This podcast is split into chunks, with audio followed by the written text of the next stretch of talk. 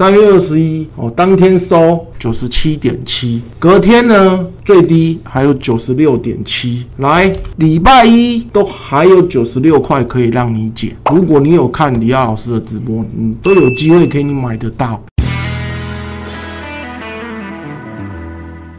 除了第一个一样有题材，再什么？它也有跨足到新能源之外，外资的持股比重低迷。你走势，你今天一个股票要涨，一定要有资金面的支持啊！你业绩再好，你没有资金的支持，我跟你讲，涨不动。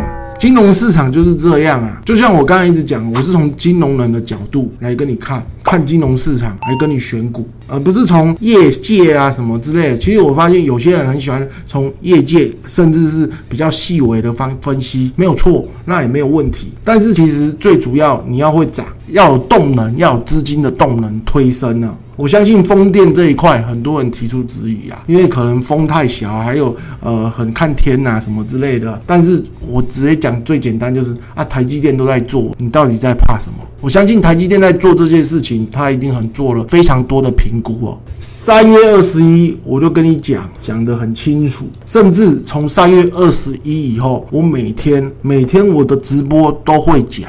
三月二十一在这边吗，来。三月二十一哦，当天收九十七点七，隔天呢最低还有九十六点七，来礼拜一都还有九十六块可以让你减。如果你有看李亚老师的直播，你都有机会可以你买得到。那今天来到了什么目标价？我已经跟你讲很清楚，目标价一百一十四块，所以是怎样？一百一十四块。减掉成本九十七点七，甚至如果你是之后你不是当天看的，你可能隔一两天看直播的，你都可以买到比我还低啊！多少？十六点三嘛，一张股票的价差十六点三，十六点三元乘以一千嘛，那就是一张股票就是什么？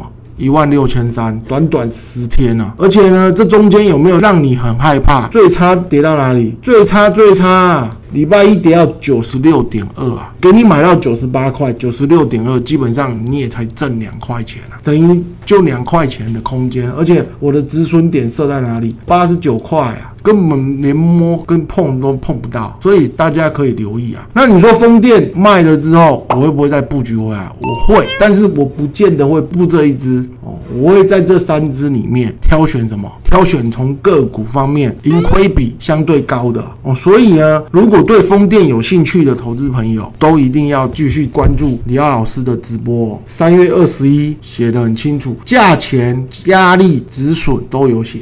那我接着呢，我还跟你讲，三月二十一，我除了讲风电之外，我还跟你讲说什么星耀、生计。我知道很多人对生计很反感，因为过去其实生计非常多坑杀的行为啊。这个我都很理解，因为毕竟李亚老师总共在银行投顾已经待了九年了嘛，包含康友啊那种什么 KY 康友那时期我都知道，包含什么中裕啊、艾滋病啊那我都很清楚了。但是大家你要知道，生技业它其实就是一个新兴产业，新兴产业本来就会有一些波动性比较大的原因。那其实这档股票为什么当初一直强调它它的东西已经确定出来了，而且呢新药持续都有业绩成长嘛。再来第二个就是它有。快筛的题材，它是台湾少数。我在我们的普群里面有讲嘛，快筛的部分有三档股票嘛，亚诺法、宝林富锦嘛。宝林富锦今天就因为快筛的这个题材就拉涨停了。因为什么？因为我们疫情又好像有点升温了嘛。那我其实之前都跟大家讲，亚诺法它也是涨停啊，还有一个什么泰博嘛。当然这个是一个很突发的啦哦。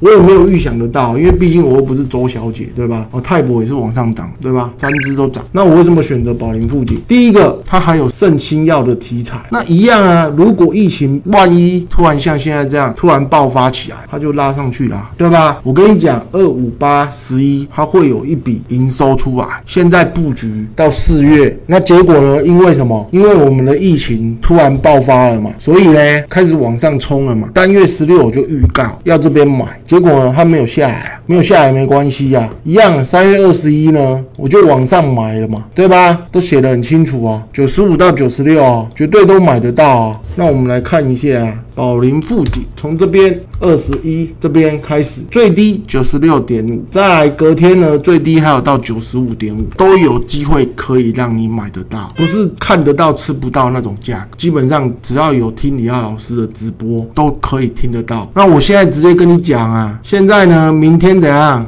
开高就来到我的压力区了嘛，因为今天拉涨停嘛，那明天就来到什么？我的压力区一零八到一一零，基本上我可以跟你讲啊，明天开也不会只开一零八，刚刚已经公布了嘛，今天新增八十七位，所以明天它开多少就卖多少，我就现在就直接跟你说了，四月一号啊，如果它没有开诶，如果没有开到一零八，反而开低诶，那我就继续报，反正它一定会来到这个价，它一定会来，我估的都很低啊，估的都是很。稳健保守的价位啊，基本上大家不用太担心啊。那你说未来要不要再追回来？还要不要继续追？不用了啦。现在怎样？资金要开始再往电子去跑。